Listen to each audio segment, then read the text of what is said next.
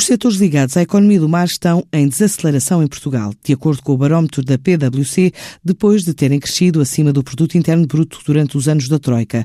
Os indicadores de 2018 e 2019 apontam agora para uma quebra notória nos portos e transportes marítimos e em componentes do turismo azul.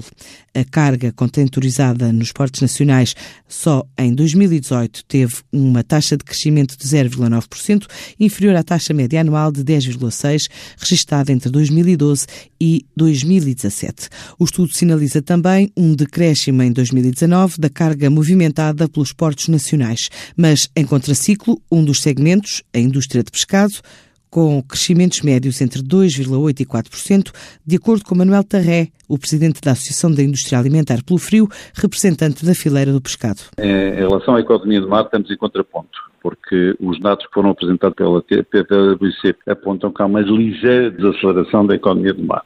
Na parte que diz respeito à fileira do pescado, o cenário é um pouco diferente, porque nós, facto da associação que eu, que eu presido, temos vindo a organizar as feiras internacionais mais relevantes de, do mundo, onde os nossos, o nosso peixe, o nosso peixe possa fazer a diferença, quer ele seja o congelado, o fresco, as conservas ou o bacalhau, essa presença assídua nas feiras internacionais levou a um conhecimento muito maior uh, de, de, todo o mercado consumidor.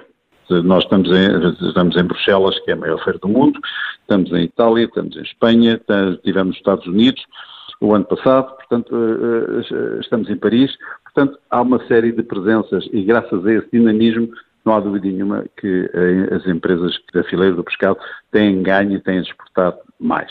O resultado dessa, desse, desse trabalho conjunto é, por exemplo, ter acontecido, não tenho os números de 2019, mas em mês de 2018 as exportações portuguesas do setor tocaram 1.200 eh, milhões, 1.200 milhões de euros. Portanto, os vinhos exportam cerca de 900 milhões, nós estamos um bocadinho acima dos vinhos e não é essa a percepção que existe no, no, junto, do, junto do consumidor, junto do português comum. Portanto, este é um dos factos. Um dos problemas que nós nos debatemos é que urge de todo rever o problema do IVA na alimentação, de 23% para 13%, porque isso é uma atitude que é, é necessário fazer. Repare, quando uma bolacha de água e sal, quando um produto transformado das nossas indústrias de pescado é introduzido no mercado, paga 23%. Mas se formos comer à restauração, pagamos 13%. Quer dizer, os portugueses, que não é a maioria, que podem comer nos restaurantes, pagam o IVA a 13%. Aqueles que não têm grandes recursos pagam o IVA a 23% para a mesma alimentação. Isto é perfeitamente anedótico. Este entendimento do que é 13 e 23 não é linear.